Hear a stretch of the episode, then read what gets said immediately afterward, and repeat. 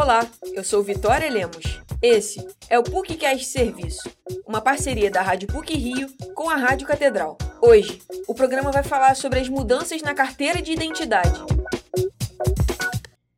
Instituído em 1907 pelo advogado e diretor de gabinete de identificação e estatística da polícia Edgar Costa, o Registro Geral, ou RG, foi criado com o objetivo de identificar os cidadãos no Brasil. A fim de aprimorar esse sistema, algumas medidas foram tomadas ao longo dos anos, como a criação da Lei 7116 de 1983, que fala no seu artigo 1 sobre a validade nacional da carteira de identidade. Em fevereiro deste ano, mais um passo foi dado para modernizar a forma como os cidadãos são identificados no país. A principal mudança na nova edição da carteira de identidade é a substituição do número do RG pelo CPF, por meio do decreto 10.977.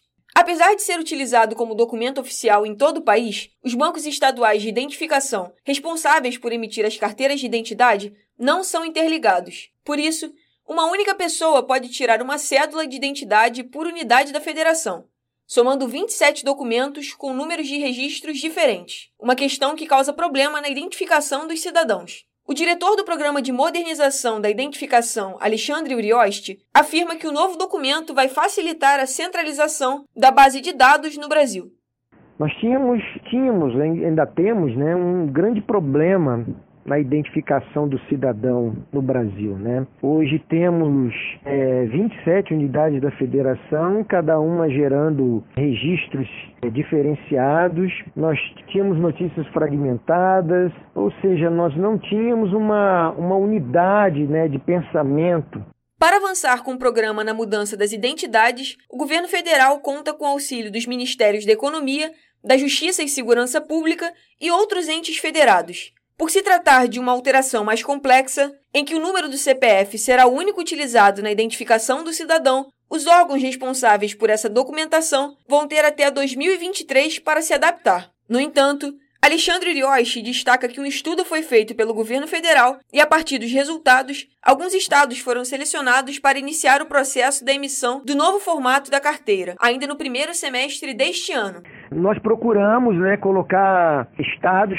abrangendo aí os, as principais cinco macro-regiões do país. Né? Hoje nós temos aqui o, o estado do Acre representando a, a região norte, o estado de Pernambuco representando a região Nordeste, o estado de Minas representando o Sudeste, os, os, os três estados do Sul representando a região Sul, Distrito Federal e Goiás representando o Centro-Oeste. Apesar do decreto 10.977 ter sido implantado em fevereiro deste ano, o diretor do Programa de Modernização da Identificação ressalta que o cidadão terá até fevereiro de 2032 para emitir um novo documento recentemente chamado Decreto 10977, ele define os parâmetros técnicos da nova carteira de identidade. E aí eu, esse decreto ele estabelece hoje 10 anos para que o cidadão que tem a carteira antiga possa se adaptar aí à nova versão da carteira. Independente disso, o governo, nesse período de transição né, que o decreto coloca,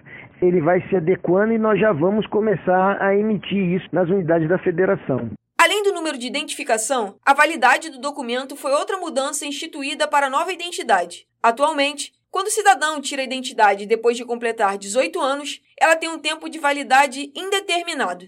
A partir de agora, o novo modelo vai ter validade de acordo com a faixa etária do cidadão.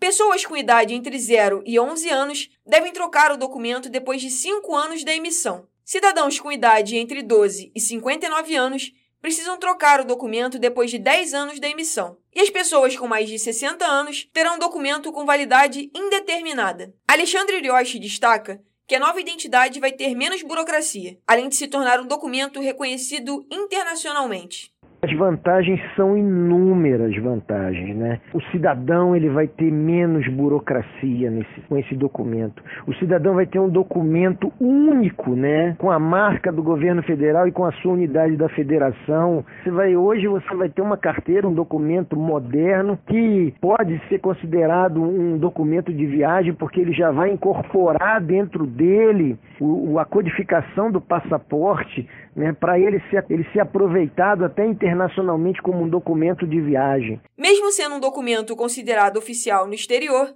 A nova identidade não substitui o passaporte nas viagens internacionais. Para saber mais informações sobre a nova identidade e outros documentos do cidadão no Brasil, basta acessar o site Moderniza Brasil e tirar todas as dúvidas.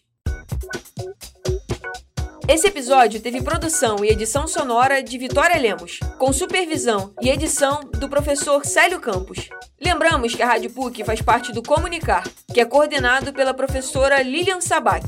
Voltamos na próxima sexta-feira. Até lá!